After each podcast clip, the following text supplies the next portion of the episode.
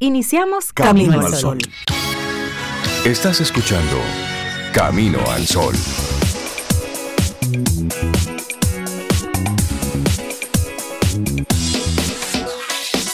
Comienza Camino al Sol.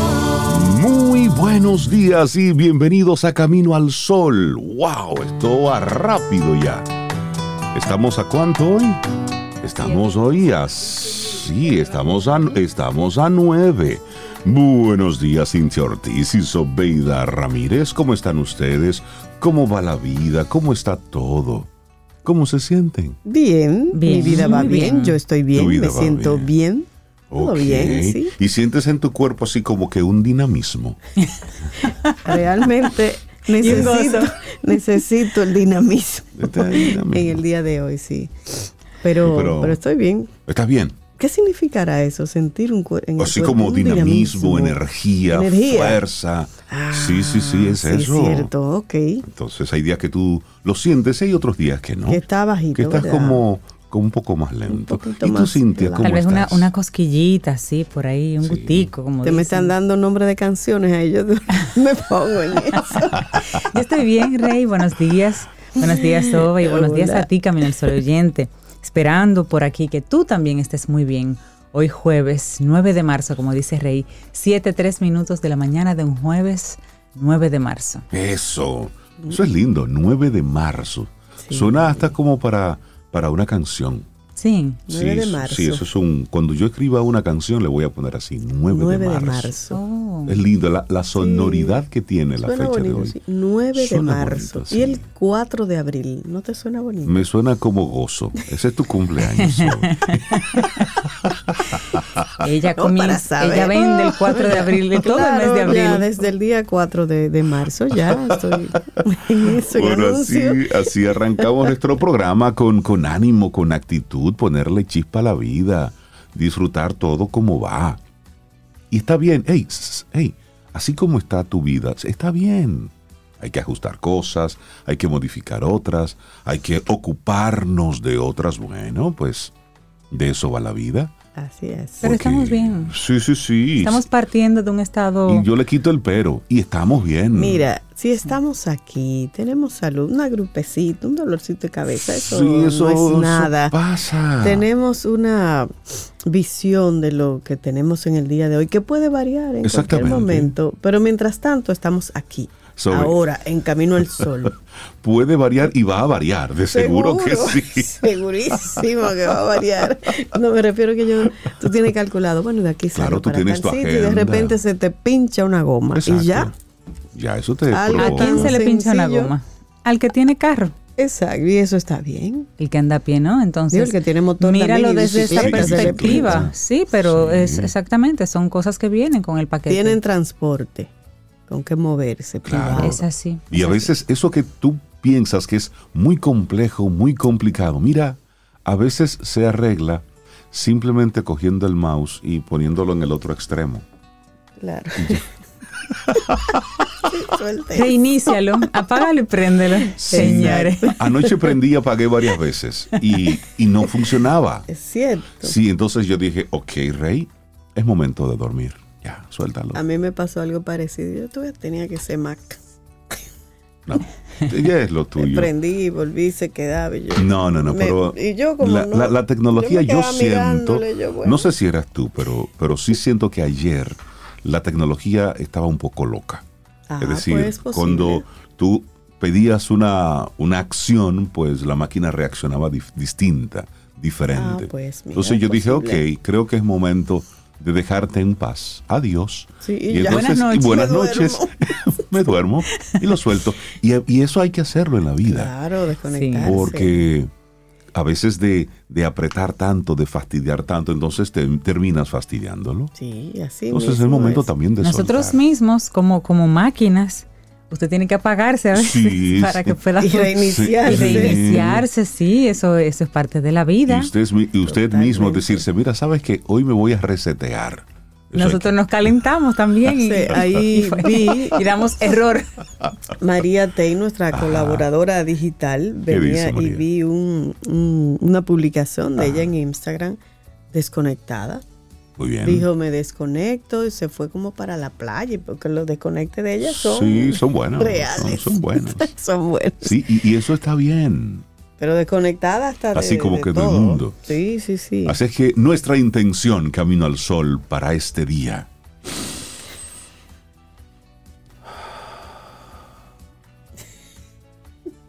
Respirar profundo para no ahogar la mente. Yo me digo que estos caminos al sol oyente son ocurrentes, son muy buenos. Vamos a respirar. ¿no? Respirar profundo para no ahogar la mente. Ay, sí. Cuando sientes que tu mente va limitando, respirar profundo para no ahogar tu mente, la mente. Esa es nuestra actitud, nuestra intención camino al sol para este día. Y bueno, yo creo que ya con esta efeméride vamos cerrando lo que es el mes de la patria. Sí, así lo Sí, sí, hacemos. sí, correcto. Hoy 9 de marzo se conmemora el nacimiento del patricio Francisco del Rosario Sánchez. Y sí, como tú dices, Rey, ese conocido mes de la patria que comienza eh, Desde, Sí, desde el enero. 26 de 26 enero. de enero, Sí. 26 de enero Así hasta es. hoy 9 de marzo, es lo que localmente le llamamos mes de la patria, pues concluye hoy. La República Dominicana conmemora el aniversario número 206 del natalicio de Francisco del Rosario Sánchez, uno de los tres padres de la patria y héroe de la independencia nacional. Él nació un año, un día como hoy, en el año 1817, en el periodo conocido como la España Boba, y durante su niñez, su adolescencia y parte de su juventud, el territorio este de la isla estuvo ocupado por Haití. Este periodo que comprende entre 1822 y 1844. El que no se aprendió esa fecha en el colegio. Esas son de las fechas que quedan clarísimas para la vida. La historia la tomamos simplemente siempre para, para aprender de la Como historia y un no elemento repetirla. de referencia. Y mira, un, un dato interesante, en el libro Padres de la Patria del historiador Roberto Casá, Sí. él explica que a pesar de sus orígenes humildes, Ujú. el héroe obtuvo una educación fuera de serie. ¿Y gracias a quién? Bueno, al cuidado de su madre y en especial de su tía María Trinidad Sánchez. Heroína. veas siempre como esa, esa- esos fundamentos en, la, en el hogar, en la familia. Y aprendió a tocar instrumentos musicales, al igual que algunos de sus hermanos. Y luego hizo estudios de inglés con Mr. Groot y de filosofía y latín con Nicolás Hugo. Qué bueno, interesante esos datos como personales que, Que para de la Sánchez época- que a veces uno no, lo, no los tiene. Y que para la época me imagino que era una educación Sí, privilegiada, ese tipo de Sí. conocimiento adicional. Sí. Sí. Bueno, concretó el ideal separatista fraguado por Juan Pablo Duarte, quien lo conquistó para la causa, a la que también sumó a Matías Ramón Mella y a otros jóvenes en la primera mitad del siglo XIX, cuando la parte este de la isla de Santo Domingo se mantenía bajo el dominio del gobierno haitiano, que la había ocupado en febrero de 1822 al mando de Jean-Pierre Boyer, respaldado por un ejército. Y si usted está preguntándose que no recuerda cuál fue aquel periodo de la España boba, Mm, se lo recuerdo. sí, por Pues favor. miren, La España boba fue un periodo de la historia nuestra en la que la guerra de independencia en la que se encontraba sumida España y el hecho de que los virreinatos más ricos estuviesen en un proceso de independencia eran la causa por parte de las autoridades peninsulares que hubiese un escaso interés hacia la Capitanía General de Santo Domingo, que así era como nos conocíamos en aquella época, en este periodo comprendido entre el año 1809 y 1821. Recuerden que en el 1822 fue que entonces ocurrió la invasión de Haití a República Dominicana, en aquel momento en el que estábamos medio bobos. Es decir, donde no había mucho interés en lo que pasaba aquí, entonces estaba Y todo, no seguimos así, como medio bobo. Estoy recordando lo que era la España boba. Solamente lo estoy recordando. Lo estoy- precisamente. Entonces, la poca atención de parte de las autoridades españolas hizo que ese periodo fuera conocido popularmente como la España boba por su inoperancia e incompetencia. Entonces, que no tengamos nosotros otro periodo de España boba. Solamente lo dejo ahí y como muy bien decía Cintia, mencionamos la historia para no volver a repetir, para que no vuelva a ocurrir. Y así arrancamos nuestro programa Camino al Sol. Ya son, wow, esto va rápido, ya son las 7:12 minutos. En esta mañana de jueves estamos a 9 de marzo. Entonces, yo me reí ahorita, reí, Cintia, porque Bartolo dice, Sobeida necesita como un macarena, una cosa. y así iniciamos, porque sí, ¿En Bartolo. serio? Ah, pero, pero Rey, tú sabes que... Ajá, Da- dale a tu cuerpo. claro. Bueno, arrancamos así Camino al Sol. iniciamos. Lindo Dale día. al cuerpo. Los titulares del día en Camino al Sol.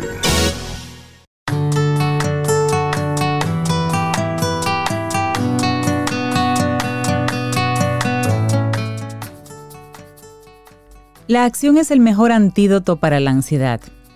La información es el único remedio para combatir la incertidumbre. John Verdon.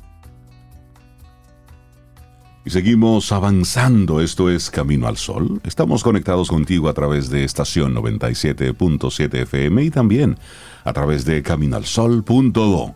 Empresarios, vamos a buscar los dineros. En una reunión encabezada por el presidente Luis Abinader, el Comité Nacional de Salarios anunció el aumento de un 19% al salario mínimo para los empleados privados no sectorizados.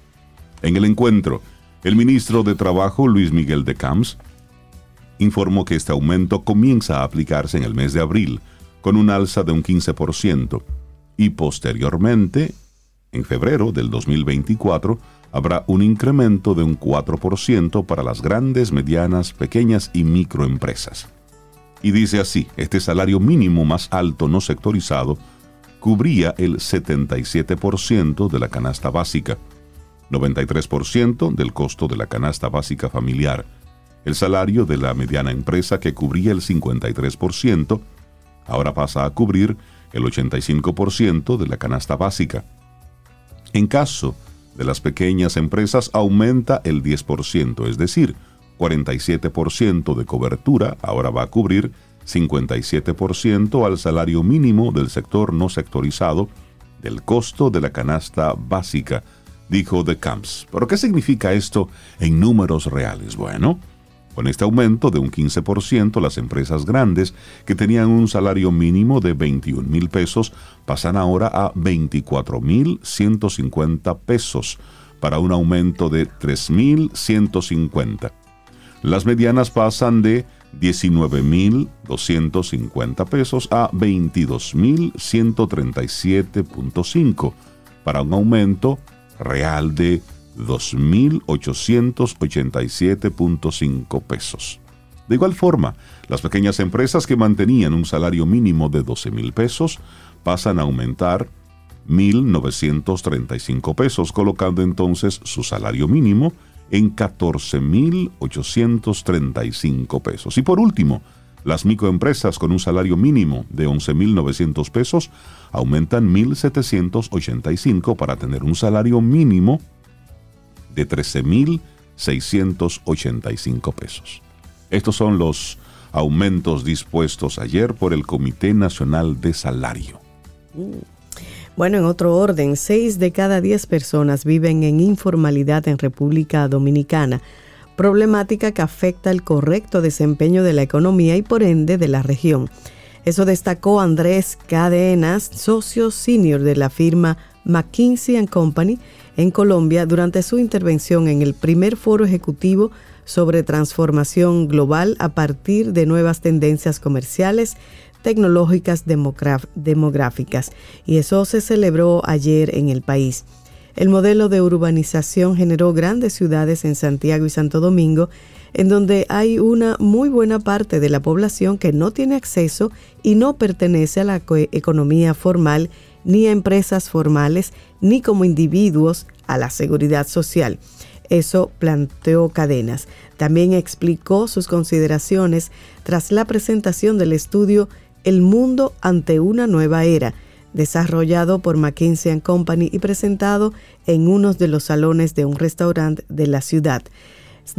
Destacó que la solución al nuevo orden de desarrollo social implica un proceso lento de focalización de inversiones públicas y privadas y la atracción de capital extranjero que aporte valor a las demarcaciones y bueno, el impacto sectorial durante su intervención en el evento, en el que participó un selecto grupo de ejecutivos de grandes empresas del país, reconoció que República Dominicana ha hecho iniciativas interesantes con el turismo y también con las zonas francas, pero hace falta mucho en otros sectores productivos, como por ejemplo señaló la educación, renglón en el que el gobierno invierte el 4% del Producto Interno Bruto, pero lo ha orientado a la construcción de infraestructuras y el manejo del magisterio, dejando rezagada la mejora en la calidad educativa.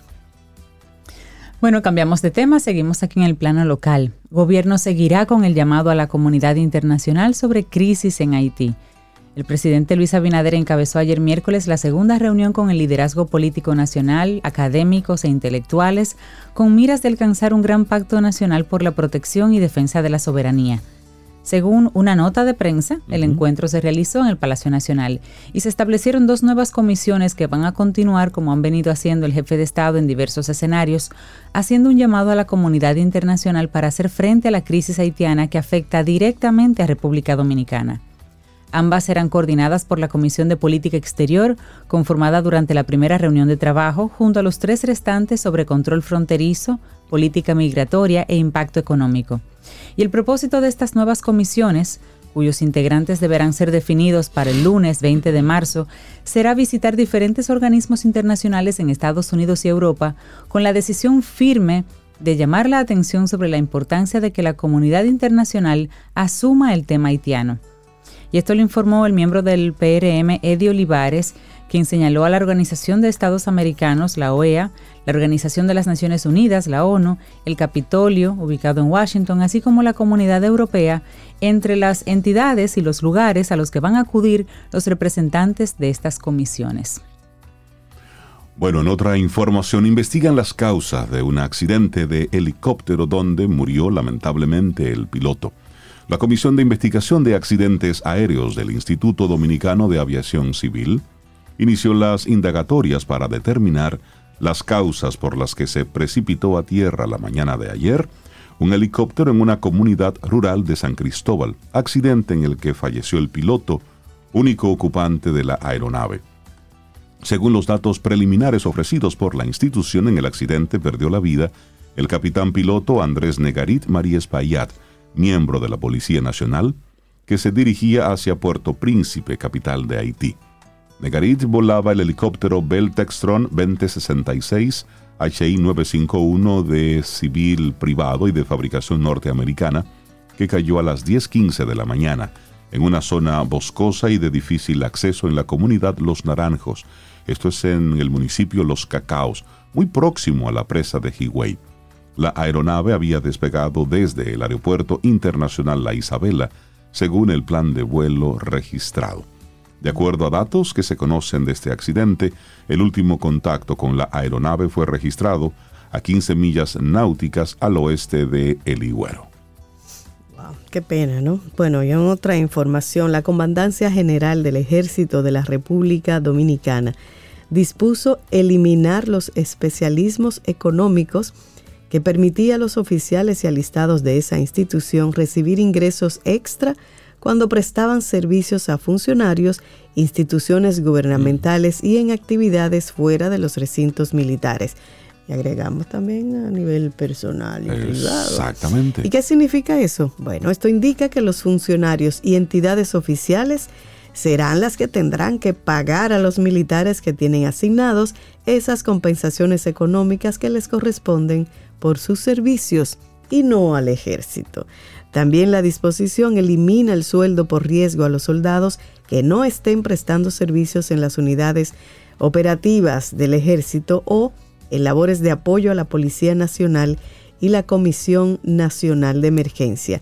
El especialismo es la compensación económica que reciben mensualmente los miembros de las Fuerzas Armadas en adición a su salario base en función de la importancia, complejidad, dificultad o especialidad requerida por el cargo que desempeñan mientras permanezcan en el mismo. Y eso lo indica el párrafo 2 de una circular de las Fuerzas Armadas. Y esto entró en vigor el día 6 de marzo de este 2023, fecha en la que fue emitida esa resolución del ejército que procura, según el documento, que todos los soldados reciban una justa compensación por las labores que desempeñan. Muy bien, muy bien. Bueno, Medio Ambiente inicia fase final de cierre técnico parcial de Duquesa. Además, siembra más de 3.000 plantas en el área que ya tienen recuperada. El Ministerio de Medio Ambiente inició la fase final de cierre técnico parcial del vertedero de Duquesa con la siembra de más de 3.000 plantas de diferentes especies en un área de 86.365 metros cuadrados, de un total de más de un millón de metros cuadrados que tiene el vertedero. Con la siembra de las plantas se van cerrando de manera definitiva el vertedero, pero por parte, para luego buscar una salida más amigable para el medio ambiente y a las personas para el destino final de los residuos sólidos. Y ahí sembraron variedades como maras, eh, ceiba, samán, guayacán, mm. a los cuales le han colocado, me parece muy bueno, le han colocado un polímero debajo para que tengan humedad durante seis meses, porque a veces se siembran esos árboles y realmente si no tienen las condiciones, pues comienzan a secarse pronto. Qué bueno.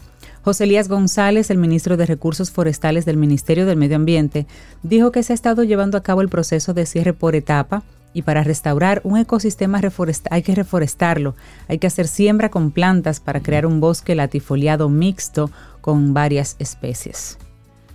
Bueno, cambiamos ahora, cambiamos de tema y esto, esto es delicado, incómodo, y las autoridades deben ponerle a esto mucha atención, pero a lo interno de nuestras familias debemos prestarle mucha, mucha atención. Oigan esto. La unidad de salud mental del Hospital Infantil Arturo Grullón es la única que funciona en la región del Cibao para intervención en crisis de niños y adolescentes. Con apenas ocho meses de su apertura, esta unidad ya ha tenido niños de 10 años que han dado positivo a narcóticos mostrando incluso signos de violencia al momento de ser internados. Hay niños que se ponían violentos luego de tener varios días ingresados en el hospital. Al ser evaluados por la psiquiatra, esta les ha indicado un doping y ha dado positivo alguna droga, así explica la doctora Mirna López, directora del Hospital Infantil Arturo Grullón. Desde junio del año pasado, este centro cuenta con un área de psiquiatría infantil, Anteriormente solo tenían psicólogos que han podido detectar síntomas de abstinencia a consumo de sustancias narcóticas en los niños. Esto amerita un cambio en el protocolo, porque dependiendo del narcótico al que dieron positivo, hay medicamentos que no le hacen efecto.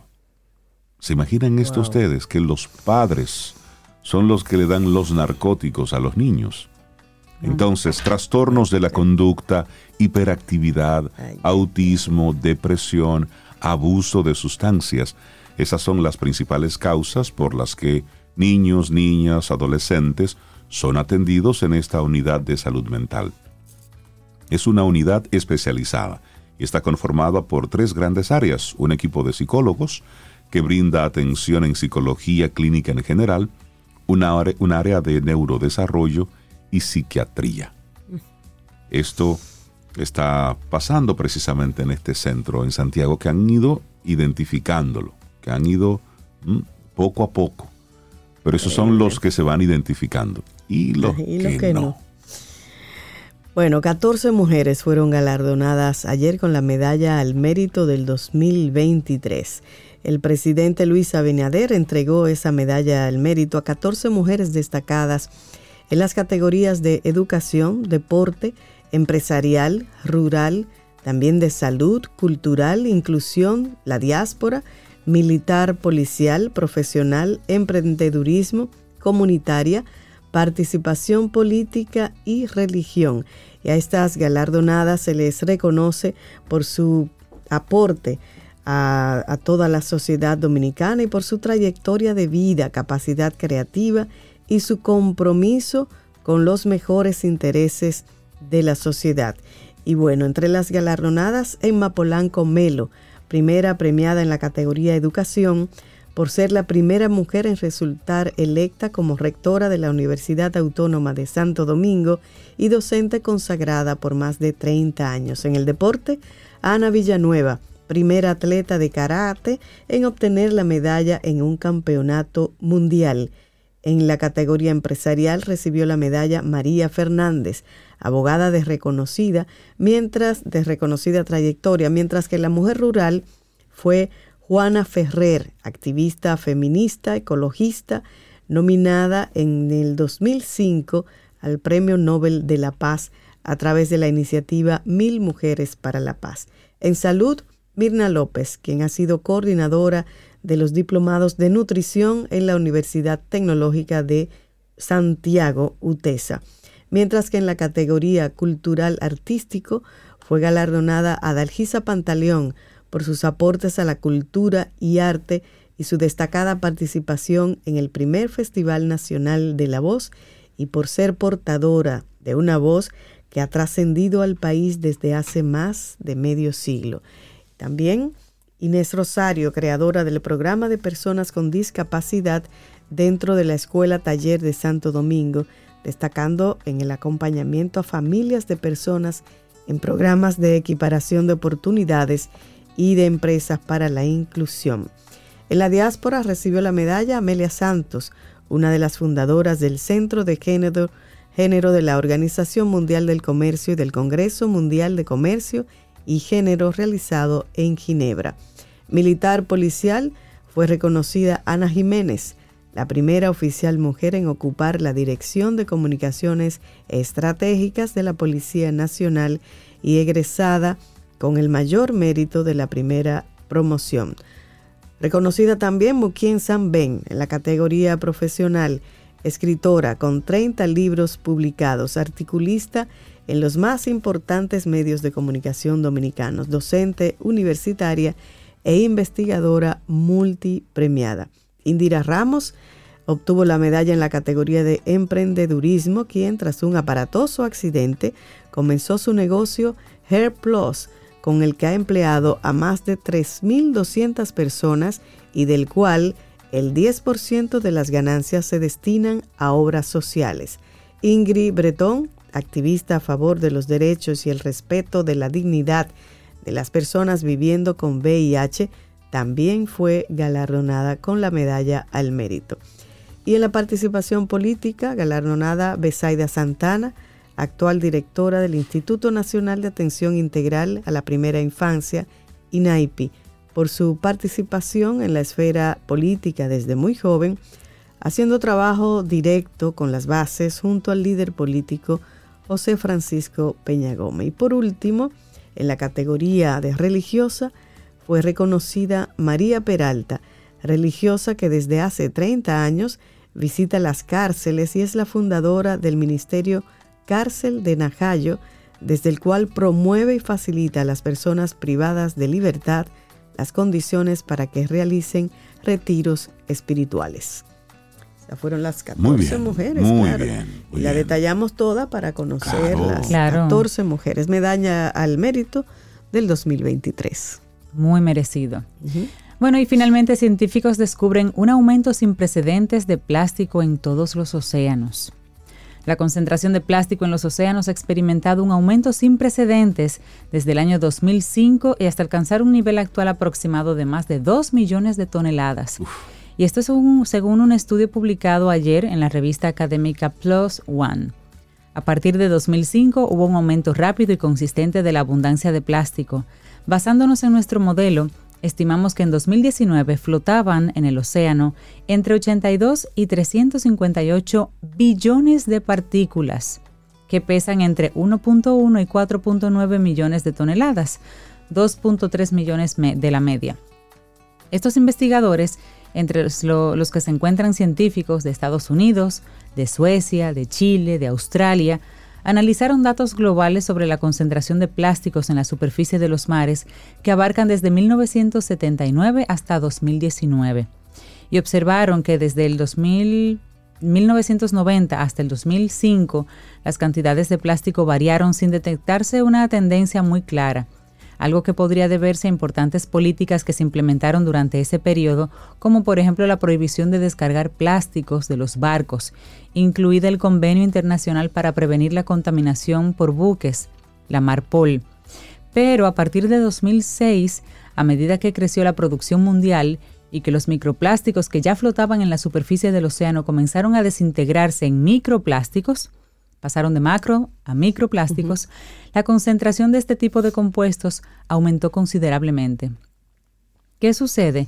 Que sin medidas urgentes, según los científicos, sin medidas urgentes y contundentes para limitar la cantidad de plástico que acaba en el agua, el ritmo al que este material acaba en los océanos podría triplicarse para el año 2040. Y el 2040 está a la vuelta de Eso está ahí, eso está a la vuelta de la esquina. vos, sí, bueno, ahí. vamos a Y esos cerrar ya. microplásticos los Vos. comen los peces, los comen Claro. cosas que luego Los comen los peces y nosotros. luego se lo come Mueren. usted. Y al final, es. bueno, de hecho se ha identificado microplásticos ya en humanos. Así Así es. es que, bueno, Bueno. cerramos este bloque de información. No voy a decir que Rusia lanzó una intensa ola de misiles este jueves contra varias ciudades de Ucrania, centrándose No en instalaciones de infraestructura energética. Así lo dicen medios de comunicación y funcionarios. Pero yo no voy a decir esto, que las sirenas de ataque aéreo se activaron en todo el país luego del primer ataque de este tipo en varias semanas. No voy a decir esto de la, de la guerra entre Rusia y un año en Ucrania. eso y Así ¿para es. qué? O sea, Y al final, ¿cuál será? Aquí no hay vencedor, no, hay ganador. aquí lo que- perdemos todos. aquí todos la pierden. guerra nadie gana. Así es. Laboratorio Patria Rivas presenta En Camino al Sol, la reflexión del día.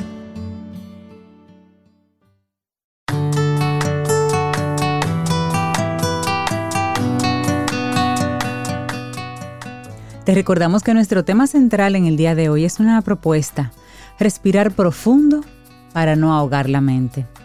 Y la siguiente frase en este bloque es, el temor agudiza los sentidos, la ansiedad los paraliza. Una frase de Kurt Goldstein. Y nosotros seguimos aquí avanzando en este camino al sol. Nuestra reflexión en este día. ¿Qué hacer cuando dudas de ti mismo? Wow, buena pregunta esa. Y todos hemos invertido energía en algún combate psíquico alimentado por nuestras dudas. Las personas con síndrome del impostor, por ejemplo, lo saben por experiencia. ¿Qué hacer cuando todos, todos son miedos e incertezas? ¿Te cuestionas con frecuencia? ¿Eres de los que cuando tiene un proyecto motivador se queda paralizado por las Mm, dudas? Podría hacerlo, sí, ¿no? Lo cierto es que pocas cosas son más molestas que vivir con esa vocecita interior que nos repite una, una y otra vez frases como, ¿y si te equivocas? Mm, ¿Y si haces el ridículo? Ay, Ese ay, es muy ay. frecuente. ¿Qué pasará si no eres lo bastante competente para hacer esa tarea?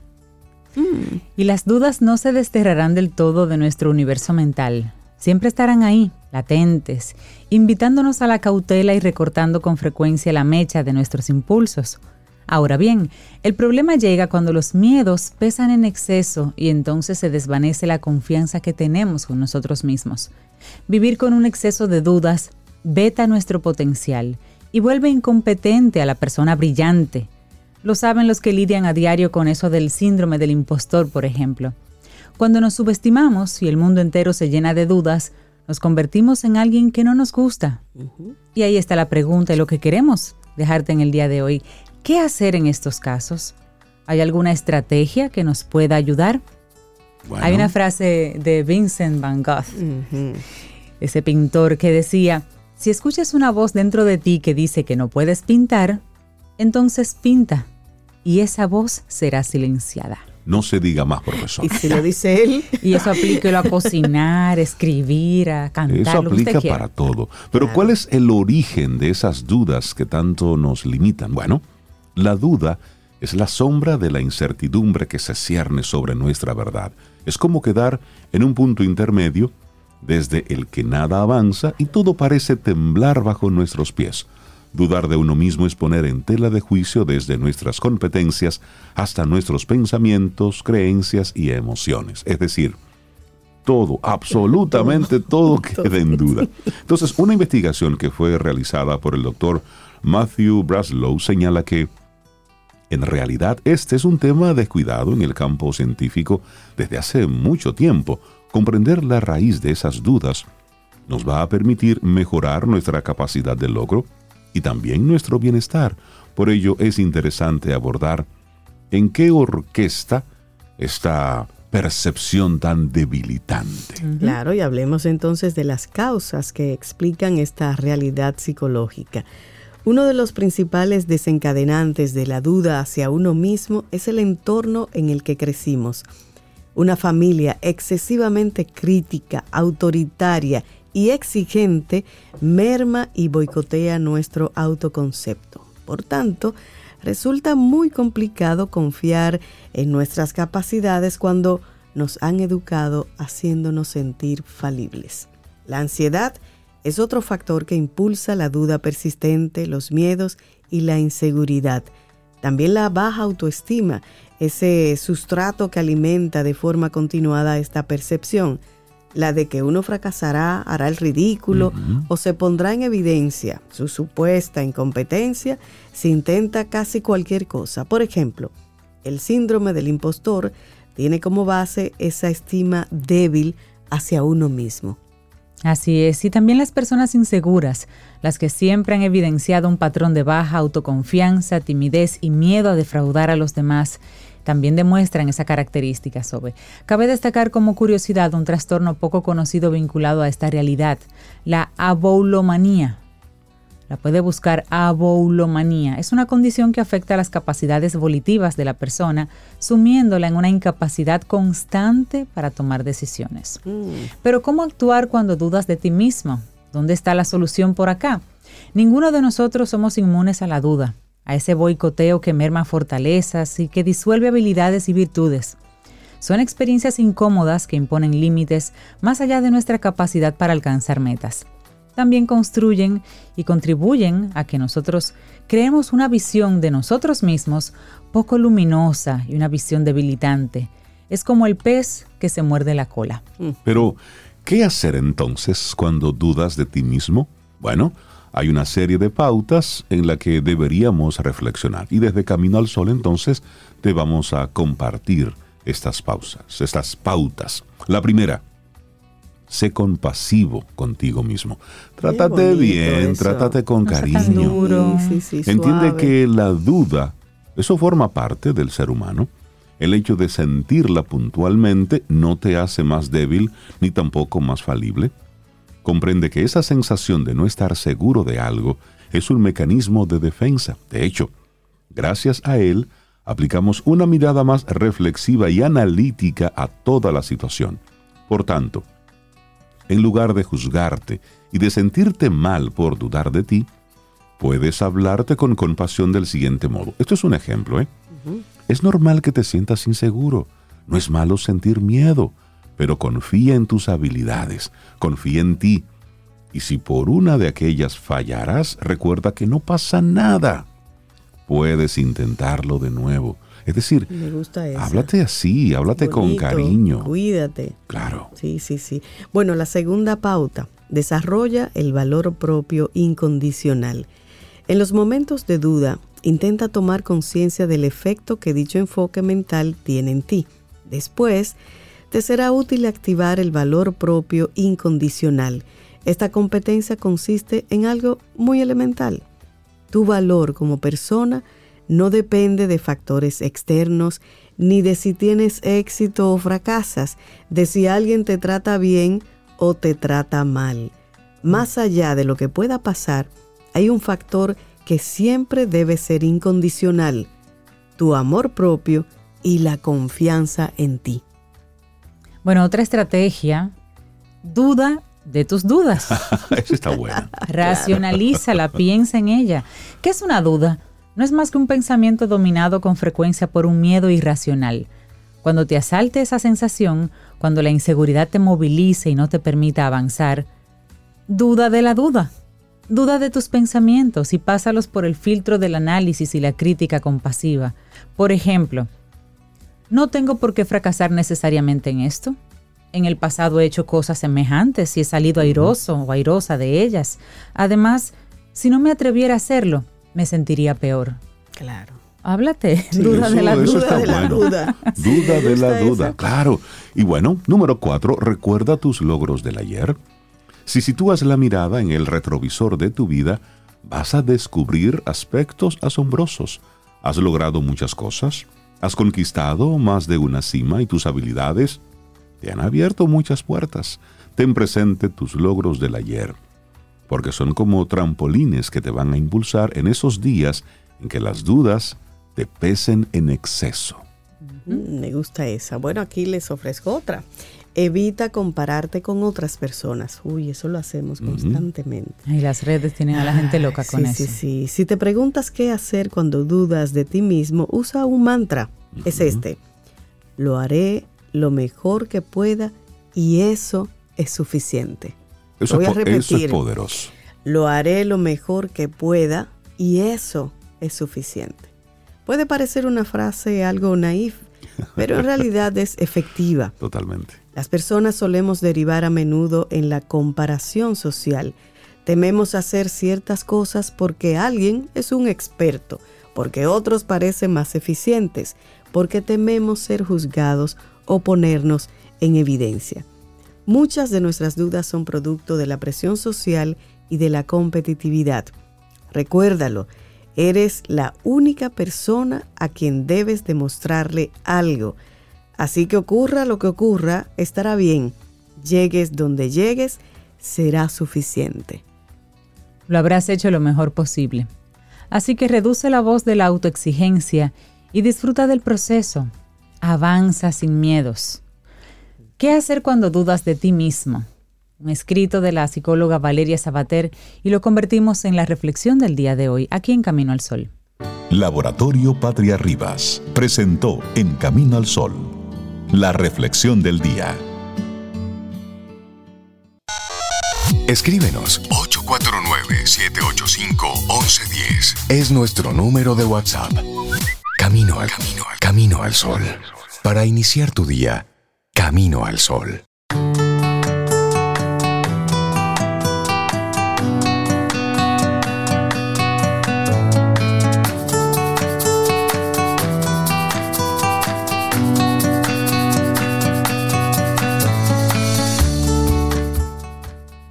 El trabajo sin prisa es el mayor descanso para el organismo. Gregorio Marañón. O sea, no es que deje de trabajar, es que trabaje a otro ritmo. A otro ritmo, claro. Sí, eso me recuerda a una entrevista disfrute. que le hicieron a, a Tom Cruise. Ajá. Y a él le preguntaban que en qué momento él eh, hacía vacaciones, tomaba tiempo libre entre una película y la otra. Y dice, porque yo no, no, yo no necesito tiempo libre. Es que trabajar para mí es un placer. Yo voy, hago esto, me tiro de allí. A mí me gusta todo eso. Yo no necesito Tú, vacaciones. Eso es bueno, disfrutar Sí. lo Mi es el trabajo es vacaciones, A mí sí. me pasa eso. Sí. Ya, pero Yo mira lo que bien. disfruto. Y a mí también. Digo, me gusta también a veces dormir, tú Sí. sabes, porque madrugamos. Eso es, por eso. claro. Es por eso, sí. Sí. Pero, ¿no? y eso es una actitud, ¿sabes? Claro, sí, es mira, que- es verdad. Que tu trabajo te guste, Sí. que encuentres pasión en él. Es Este lo bueno creo para el es- organismo. Y creo que nuestra próxima colaboradora tiene mucho que ver con ese tema. Rosario Arostegui, una mujer que es apasionada en la consultoría de los jóvenes. Está siempre ahí, apoyándolos en que, bueno, en que elijan la, la mejor carrera para su vida de acuerdo a sus deseos, sus pasiones, sus intereses. Rosario, buen día.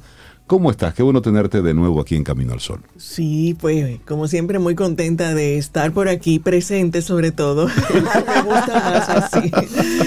Eh, muy buenos días a todos y efectivamente eh, conectando con esa parte del trabajo y del disfrutar, yo digo que lo que pasa es que nos quedamos como que hay algo allí que nos quedamos conectados con la definición de trabajo, donde en el colegio nos enseñaron, en- cuando no- algunos vimos física, y trabajo es igual a esfuerzo por distancia. Entonces inmediatamente había un, un dibujito que ponía que a uno estaba empujando así. Y, y- Esfuerzo por distancia. Sí, entonces tú vas a llegar dependiendo de la cantidad de esfuerzo que tú Exacto. le pongas. Sí. Y asocias el trabajo a esfuerzo. Entonces, aquella frase que dice, cuando tú descubres tu pasión, dejas de trabajar, es por eso, por lo que tú decías, Cintia. O sea, no es que yo me quedo en mi casa durmiendo, No. es que yo disfruto el trabajo. Entonces ya el trabajo, eh, la palabra trabajo cambia el significado.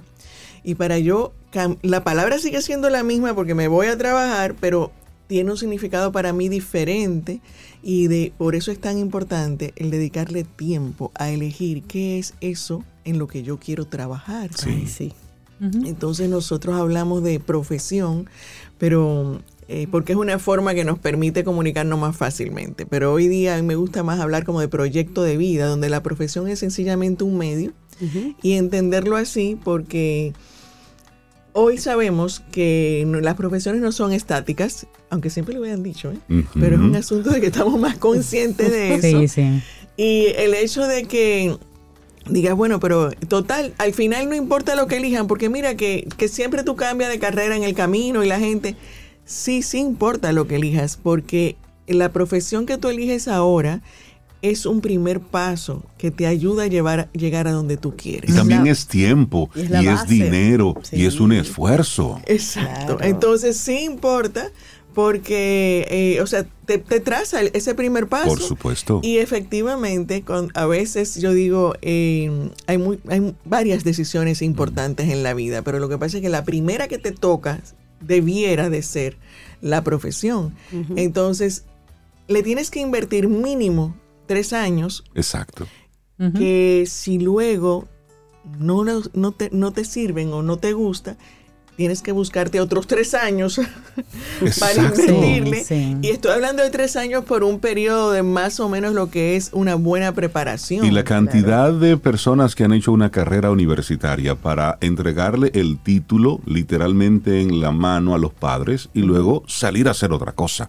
Es como cumplí contigo, ahora me toca a mí. Pero ahí pasaron, como tú muy bien dices, 5, 6, 7, 8 años. Exacto. Y además de eso, que en el caso que tú mencionas hay un costo emocional muy fuerte, Uy, tanto para la persona como para la relación con Sí. los padres. Yo he escuchado de, de- de un caso de una persona que estudió medicina y casi finalizando dijo, no, esto no es lo mío. Medicina. Con lo cambió- larga que es la se cambió carrera. a cine. No. Pero a ver, si- pero Por el fíjate, ex- Pero Sí, terminando totalmente. medicina. Ahí wow. va. Sí, bueno, sí. precisamente hoy, porque tú dijiste algo que es ligeramente diferente, se dio cuenta que no era. Sí. Entonces hay cosas que tú no vas a saber si te gustas o no si no la pruebas y la experimentas. Ahora bien, ¿cuál es? eh, hoy yo vengo a hablar de las cinco preguntas claves para tu elegir carrera. Y antes de irme a, a- a- a mencionarlas, es, en este momento, lo más importante es que la decisión que tú tomes ahora la hagas desde tu convicción y desde tu tranquilidad, porque mañana será mañana. Y esas preguntas, Rosario, ¿son para los padres o es para ese muchacho, esa muchacha que está escuchando el programa?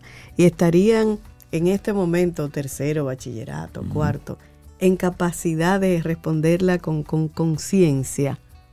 Mira, cuando yo pongo esto, normalmente, eh, está para los jóvenes primero, Ok, te ok. respondo esa. Y segunda, Perfecto. cuando pongo las preguntas, hay algunas que no tienen la respuesta. ¿Cuál es mi tarea? Es ponerte a pensar Claro. para que sepas qué es lo que tengo que considerar para tomar esta decisión. Te hago la- esa pregunta por los padres, porque a veces los padres quieren forzar a que el muchacho o la muchacha tenga todo claro en su vida de lo que va a hacer. Exactamente. Bueno, Téngale paciencia. O Hay alguna respuesta que, que Que no, no la la tendrá y está No. bien. O responden por ellos, ¿no, Rosario? A ella no Ah, le sí, gustan los números. Pero, Pero- pero deja que. Tranquilícese, señor, señora. sí.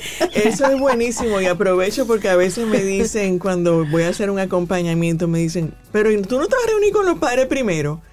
Y yo, mira, me puedo reunir con los padres para explicarle cuál va a ser el proceso, pero me dicen, no, pero es para yo contarte.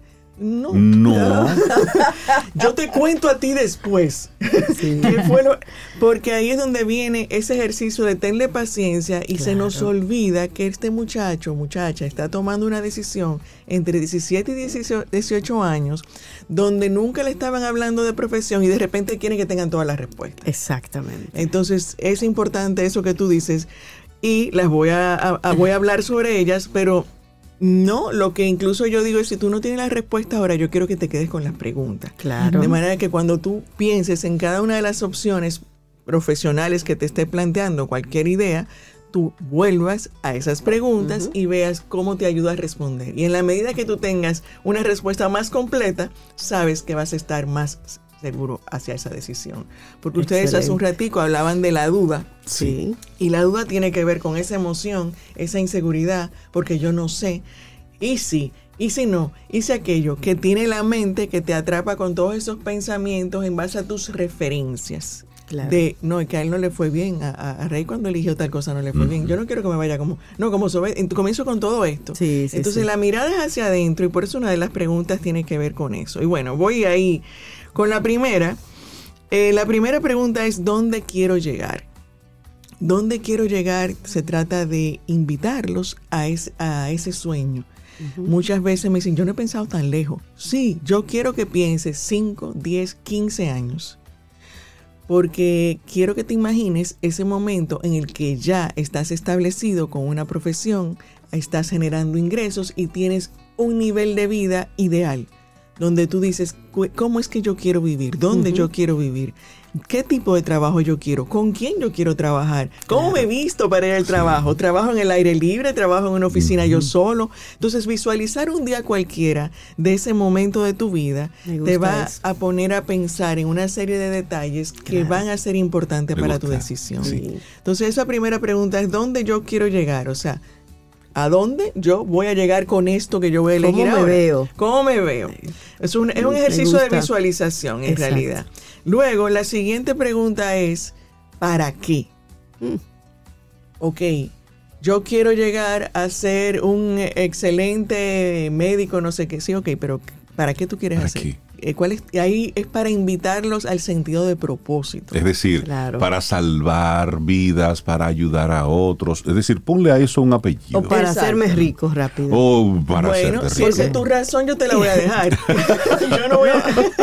Porque algunos rápidamente piensan en eso Esa es por la los modelos Bueno. es la más tenemos. común, Sí. es la ¿verdad? respuesta más común y más rápido que me, y sobre todo porque siempre ha sido, pero ahora hay más ese deseo, esa Sí. libertad financiera. Mira, y eso que tú apuntas es tan importante porque cuando tú le preguntas a algunos muchachos en esta época, lo que quieren es ser youtuber O influencers. Sí. o influencers, porque están viendo es la parte económica, es decir, o el, el reconocimiento y demás, pero así no se salva un mundo.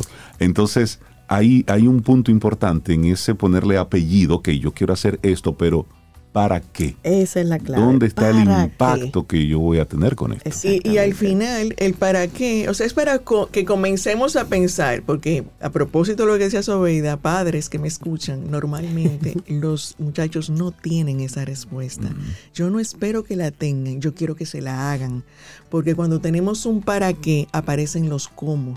Claro. Pero cuando no tenemos y aparecen los cómo y se mantiene aquello de la pasión y el propósito. Cuando yo sé que lo que yo quiero es impactar la educación, yo ahora quizás me inventé un proyecto que no me fue bien, pero yo digo, no, por ahí no era, ahora me voy con el otro. Pero no pierdo el entusiasmo y las ganas de llegar porque yo sé que mi propósito está más allá. Totalmente. Claro. Entonces es importante ir eh, creando ese sentido de propósito que comienza, comienza, ojalá padres que me escuchan, a que comience desde, no importa la edad que tenga tu hijo, tú quieres ir al cine, ¿para qué? Ah, para pasarlo bien con mis amigos. Claro. Ah, para aprender de la película. Ah, no importa, no te supieron responder. No, pero le vas educando Claro. a ir buscando un para qué. Tercera pregunta, ¿quién soy? Esta es mm, la que quisiera que le dedicáramos. O sea, la primera, porque fíjate que el para qué con una frase se responde. sí, claro. Pero la primera es más amplia y esta tercera, ¿quién soy? Es invitar a hacer un inventario. Pero, pero Rosario, esa es sin truco. Sí, eh, no sé de cuál truco habla, pero es sin truco. ¿Quién soy? Soy Reinaldo. No, ese es tu nombre. ¿Quién soy? Eh, soy estudiante de ingeniería. No, eso es lo que estudias.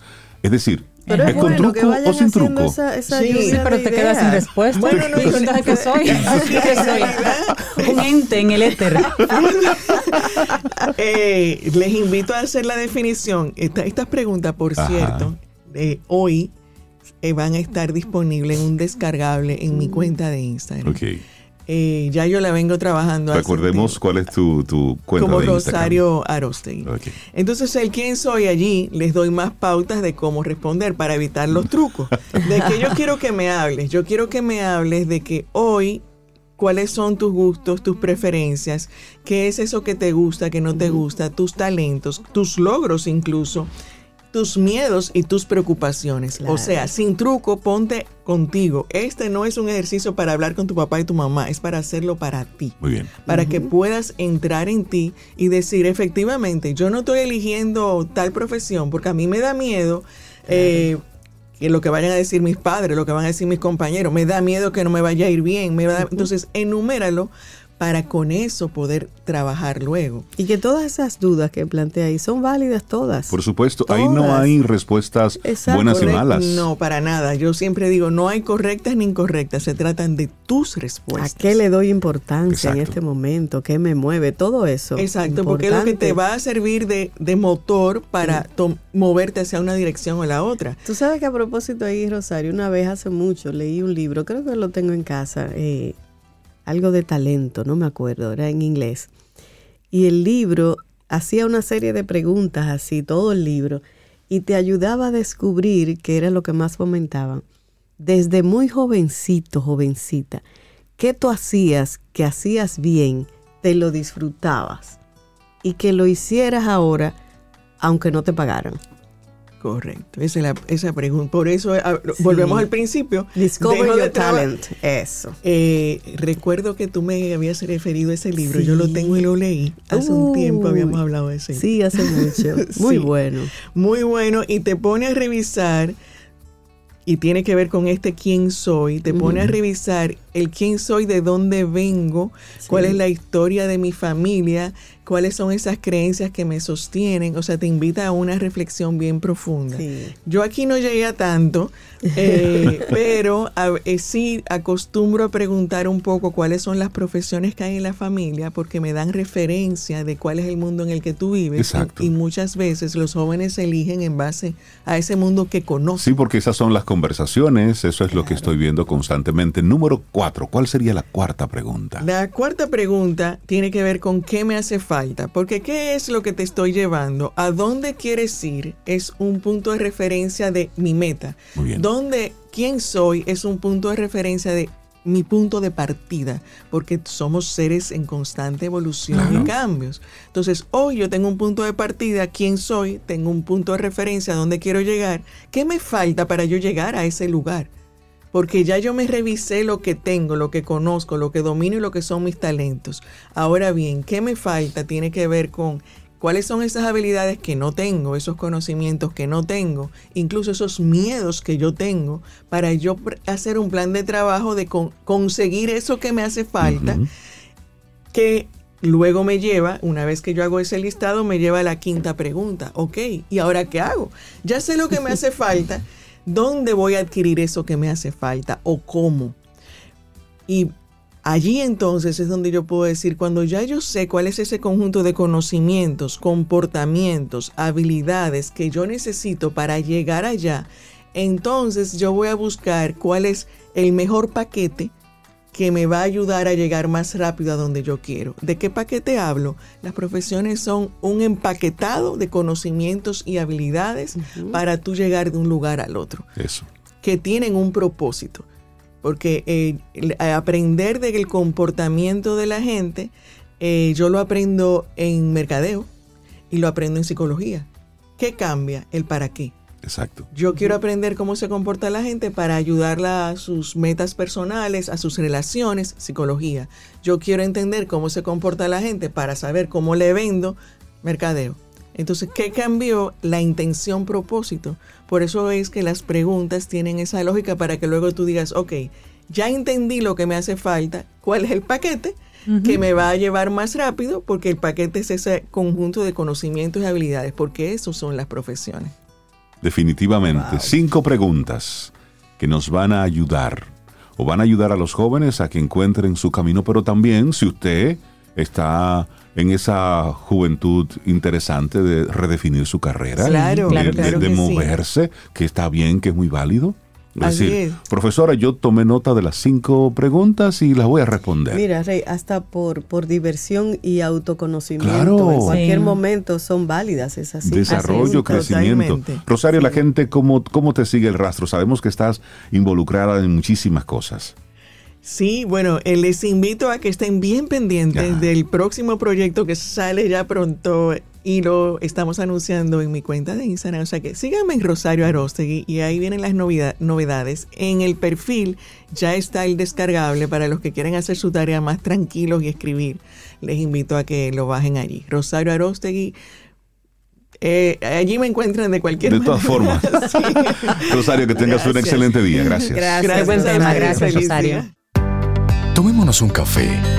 Disfrutemos nuestra mañana con Rey, Cintia, Soveida, en camino al sol.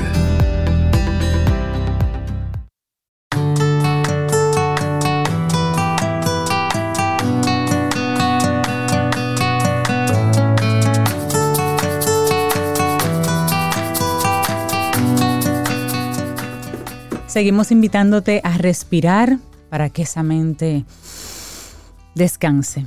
Y esta siguiente frase es de Saruch Spinoza y dice que el temor surge de una debilidad de la mente y por tanto no pertenece al uso de la razón. Sáquela de ahí.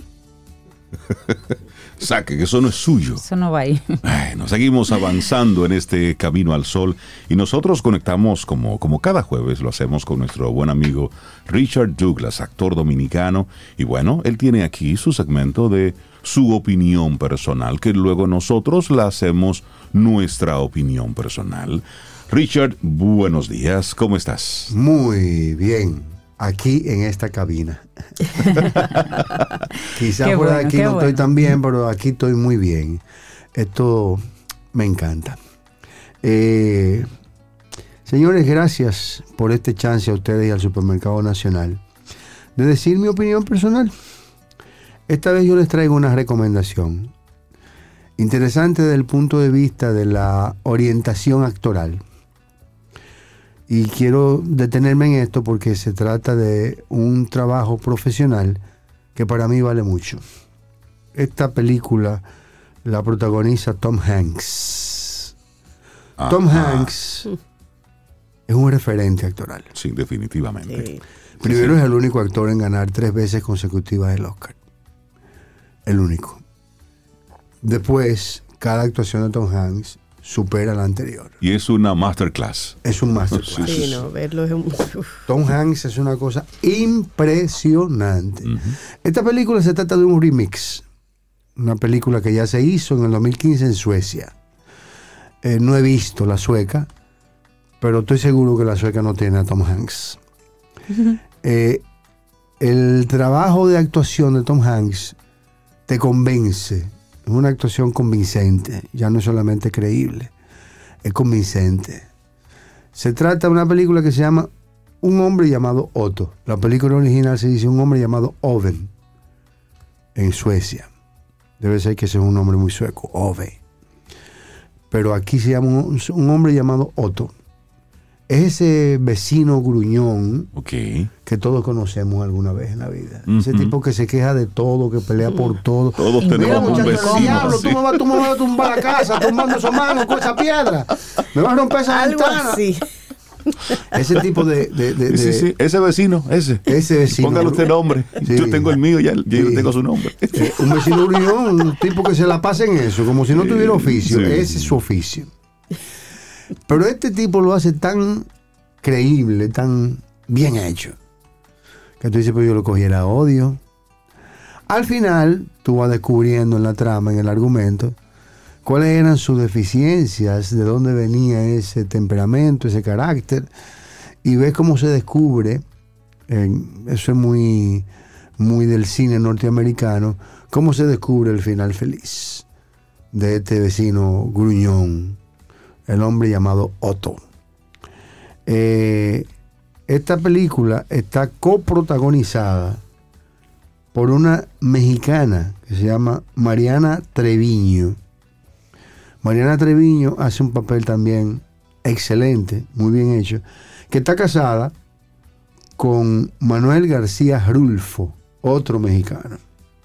Esta película la produce Tom Hanks junto a su esposa, Rita Wilson.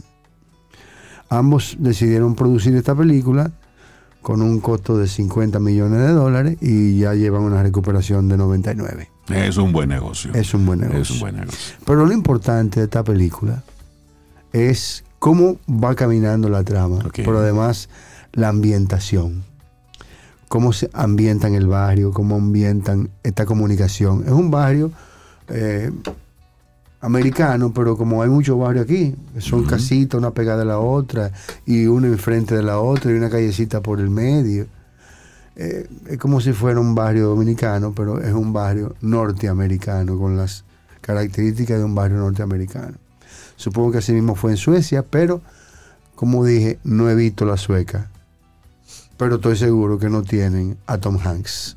Tom Hanks hace aquí una ya en su en la en su en su vida otoñal actoral muy bien manejada, muy bien escrita, muy bien dirigida, muy bien ambientada. Esta película, además, la dirige Mark Foster, un director muy avesado que ha hecho muchas cosas interesantes, pero esta es una película que él hace ahora, después de mucho tiempo sin haber dirigido nada, y sencillamente es excelente. No se la pierdan, esta es una película in- interesante, esta es una película muy buena y una excelente actuación. Por favor, chequenla, búsquenla en su plataforma. No podemos decirle por aquí cuál plataforma buscar. Búsquenla en la plataforma que a ustedes más les guste. Eh, Un hombre llamado Otto. un hombre llamado Otto, el vecino gruñón, así mismo lo tradujeron en español. Yo creo que Tom Hanks va a tener que hacer una película clavo. Y, y él No, trabajar mal es para, que hacer quiera. noticia, porque es que donde Es quiera que, él trabaja, aunque él quiera. el nivel de excelencia que tiene él, Mira, es, Richard, es como que hace- Pero, Tom pero- Hanks, pero bueno, sí, déjame pero que lo bueno. Déjame corregirte. ¿Cuándo una película es un clavo?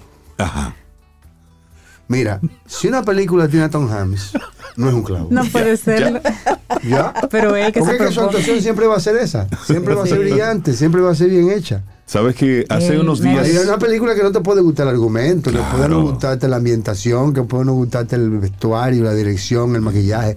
Muchísimos factores inciden. Porque como dice Giovanni Cruz, el cine es una síntesis de arte que se convierte en un arte de la síntesis.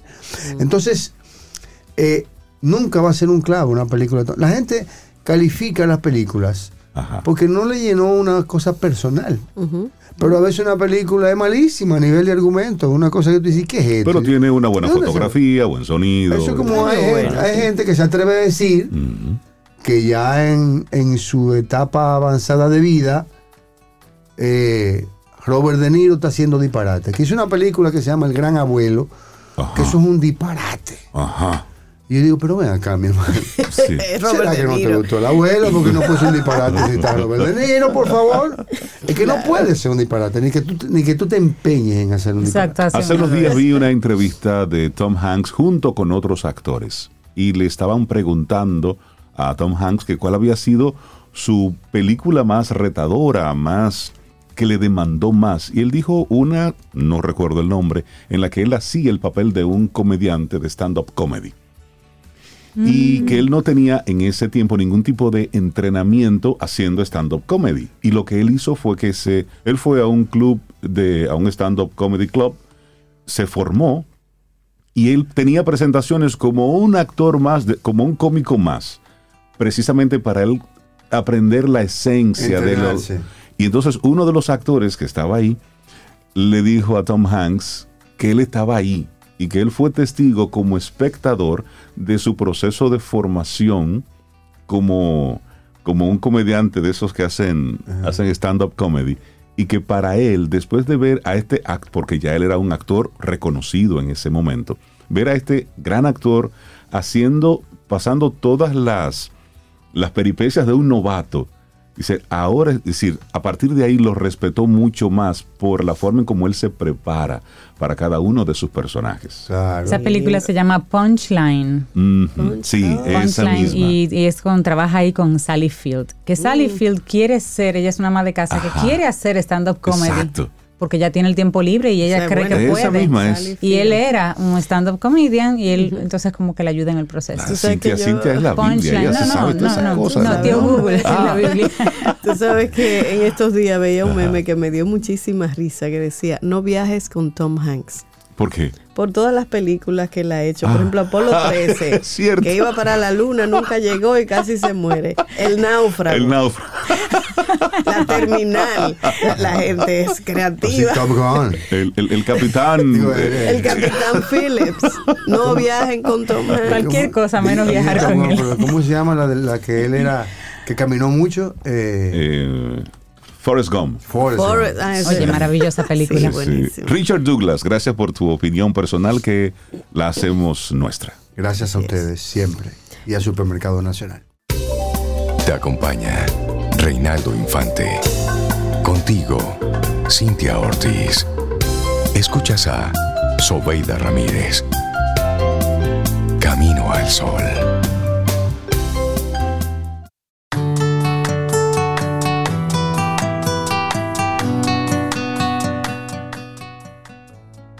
De la tranquilidad surge el poder y la fuerza. Sí, Joyville. Así que tranquilo. Tranquila, Sobe.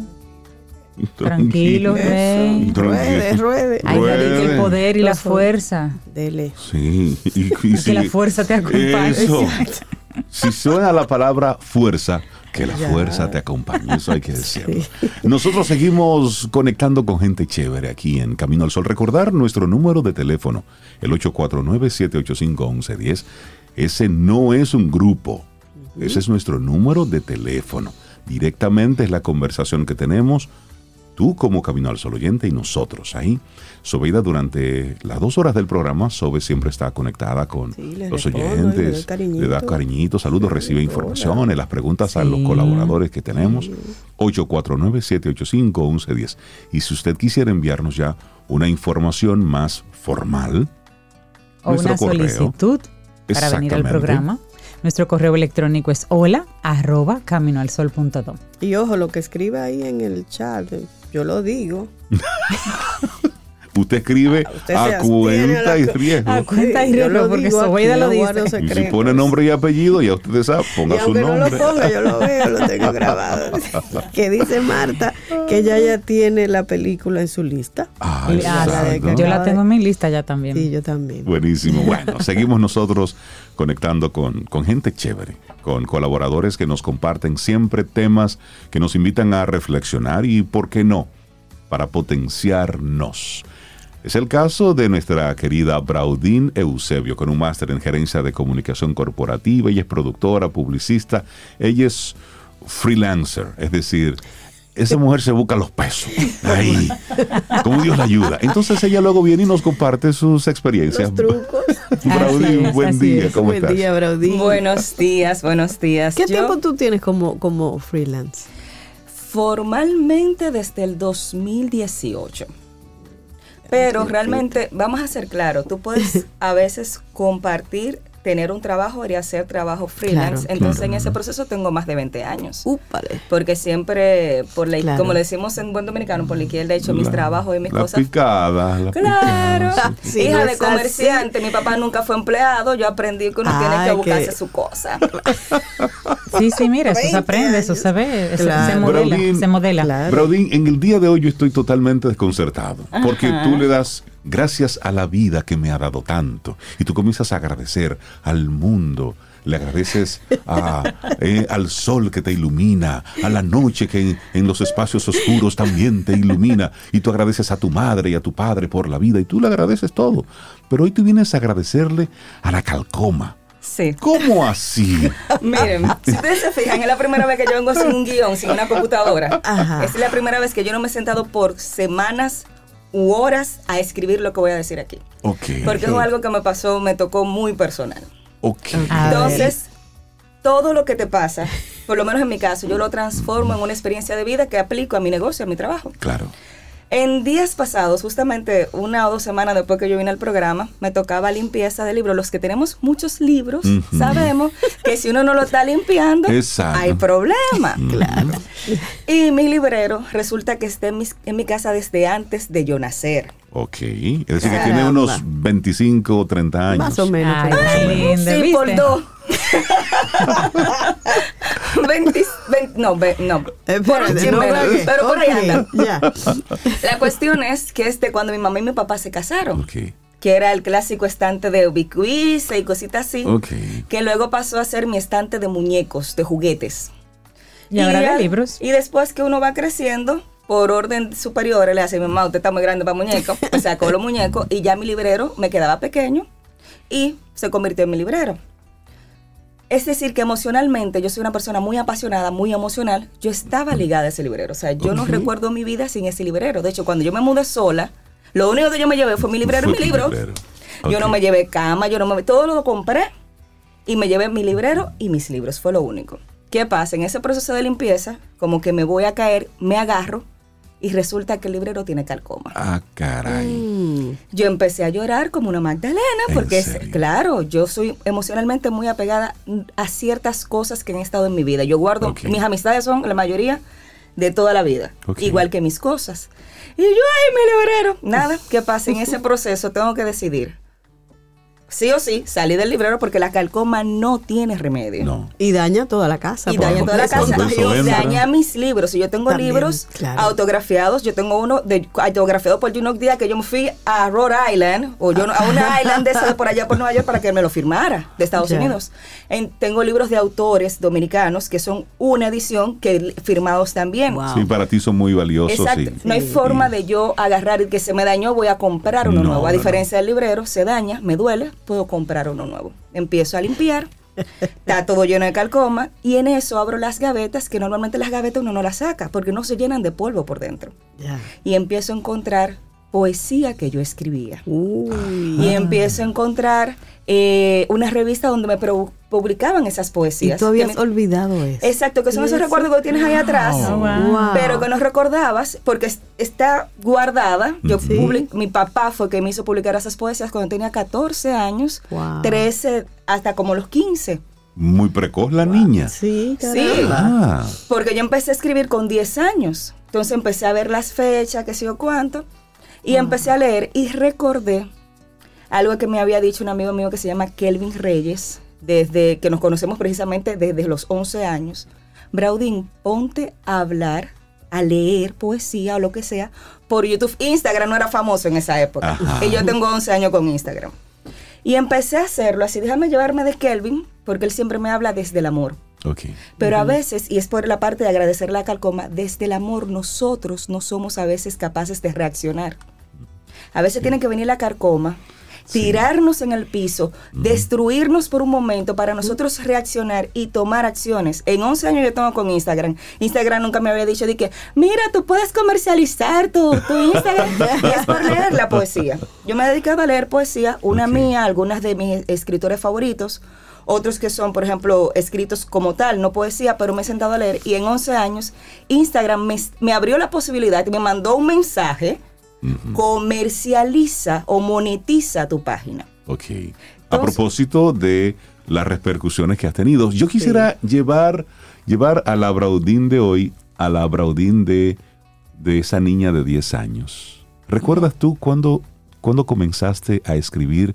¿Qué te motivaba y sobre qué escribía una niña de 10 años? Mira, yo estoy leyendo desde muy pequeñita por dos razones. Mi mamá no le gusta leer, pero quería que yo leyera.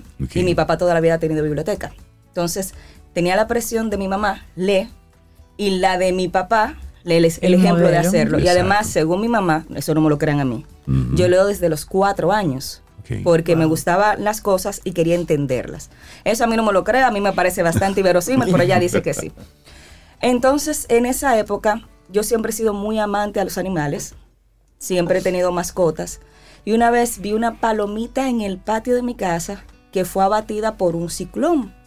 Y yo empecé a redactar, no fue poesía, a redactar lo que estaba pasando en el patio de mi casa como si fuese una bitácora. Eh, a esta hora llegó el ciclón y movió la mata. Eso lo, lo acabo de lo leí ahora cuando lo encontré, pues no me acordaba de eso. a la mata se eh, movió y serpenteó. Y yo, yo, yo decía, yo me sabía esa palabra. Entonces, me gustó cómo me sentí, no solamente leyendo, sino escribiendo. Y empecé a escribir. Entonces escribía de, de- de las cosas que estaban en mi entorno. Recuerdo que uno de los poemas que me publicaron fue cuando murió eh, uno de los Hassim, eh, Wilson Hassim, que era muy amigo de mi mamá. Y era la primera vez que yo conocí así la muerte de cerca. Ok. Entonces escribí un poema hacia él.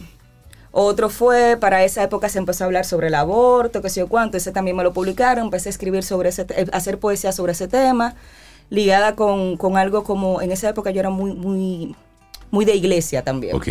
Entonces ah, escribía sobre las cosas como que me impactaban en el momento y, y lo que estaba en mi entorno. Entonces eso, y yo había, señores, yo había olvidado todo eso, yo lo recordé con la calcoma. Wow. Si la carcoma no llega a mi librero, Eso se queda ahí, perdido, por olvidado. 50 años más. Sí. Porque estoy hablando que yo no pensaba ni nacer.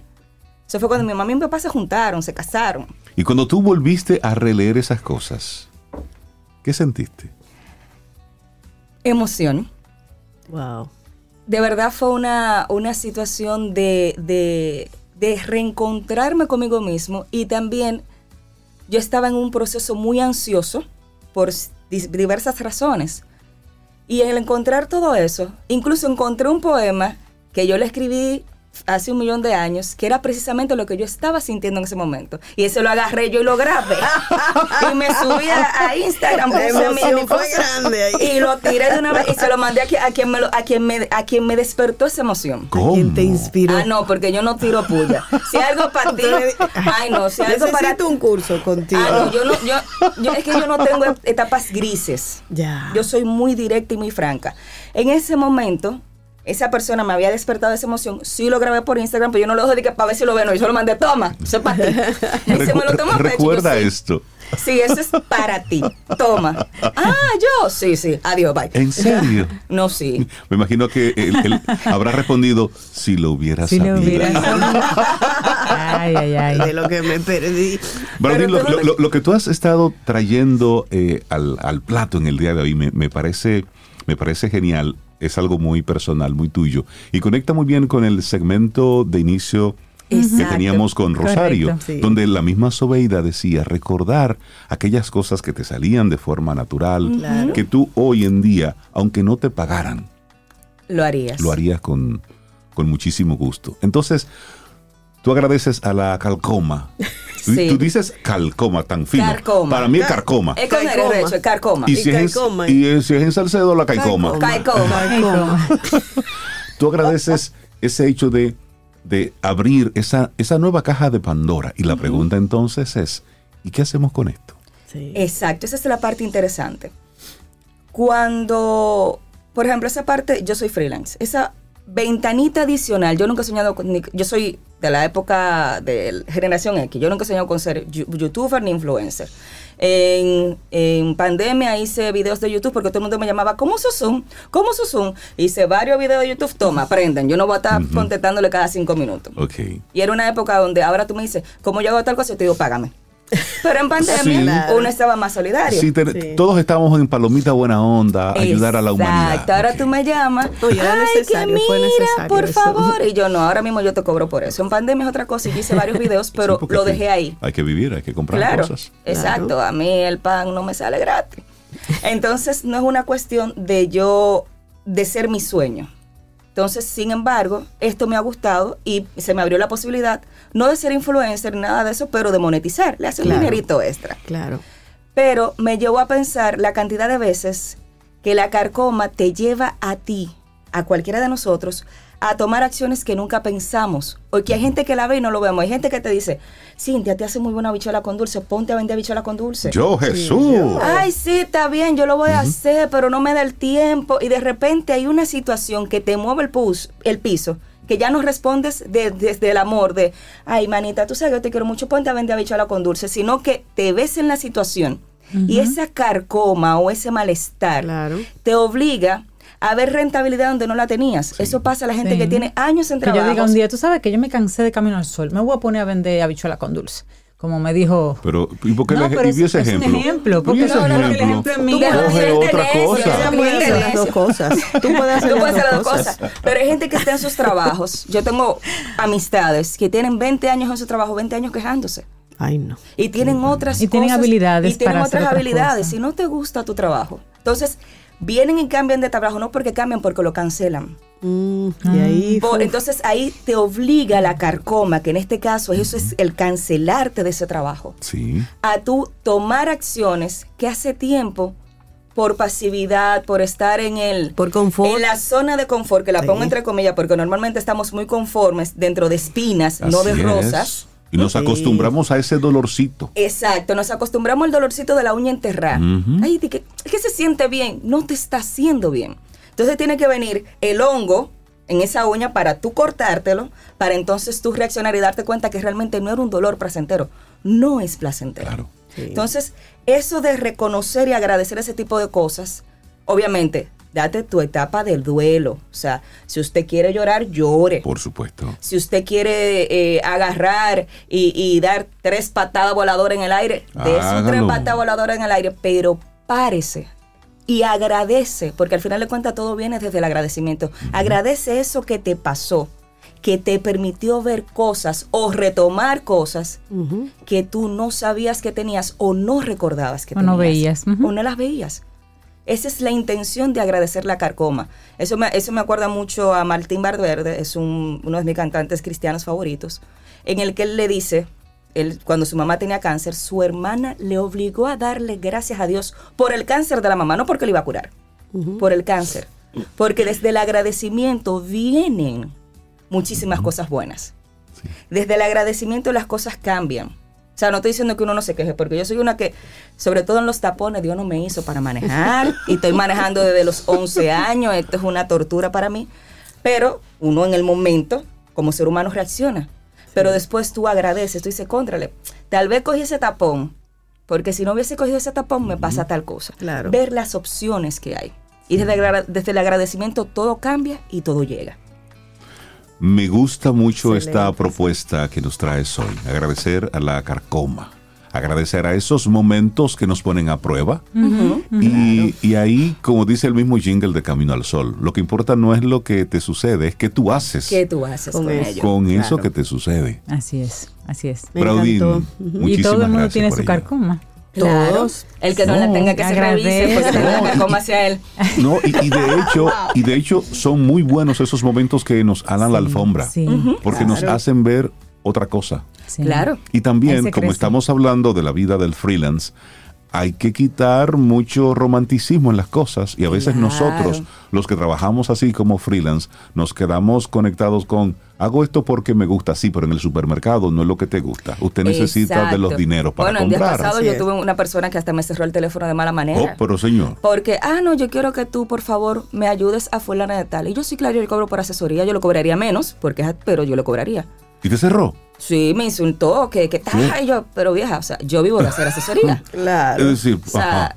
no, que es estudiante. Y yo, hello, yo soy maestra, docente. O sea, que malo yo no cobro son a los estudiantes. por supuesto. O sea, ese es mi trabajo. Además, lo que no cuesta no se valora. Sobre y, todo. Y Es. como humanidad debemos acostumbrarnos a pagar por las cosas, porque de hecho, a veces pensamos que el pago es siempre metálico. No. no. Es decir, hay otras formas de pago, pero, Claro. Con tiempo, pero en la vida Claro. claro. el intercambio es lo justo y es parte del equilibrio de esta sociedad y de esta humanidad. Y si es algo tan es. fácil como para que tú me lo hagas, búscalo por internet que aparece. Exactamente. Braudín, la gente que quiera contratar tus servicios. Ay, como- claro, claro. o leer mi poesía. Eh, yo estoy en Instagram como Braudín Eusebio o Verdad del Mar, Verdad de Belleza, Verdad del Mar. Ahí me pueden contactar o mandarme un correo directamente a braudin.gmail.com. O sea, Braudín en cualquier, en cualquier a Yahoo, lo que Ahí sea, pero yo contesto más yo no te quiero poner en apuros, pero tú no trajiste un poemita por ahí para dejarlo caer en camino al sol. No.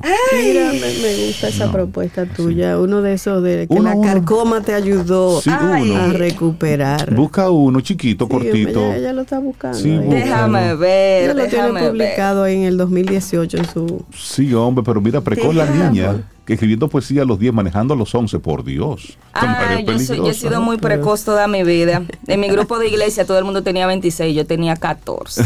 ¿no? Oye, ahí. Precoz la niña. Sí, porque eso, eso de reconectar y ahí invitamos nosotros a nuestros Camino al Sol oyentes y recordarles nuestra intención, Camino al Sol de hoy.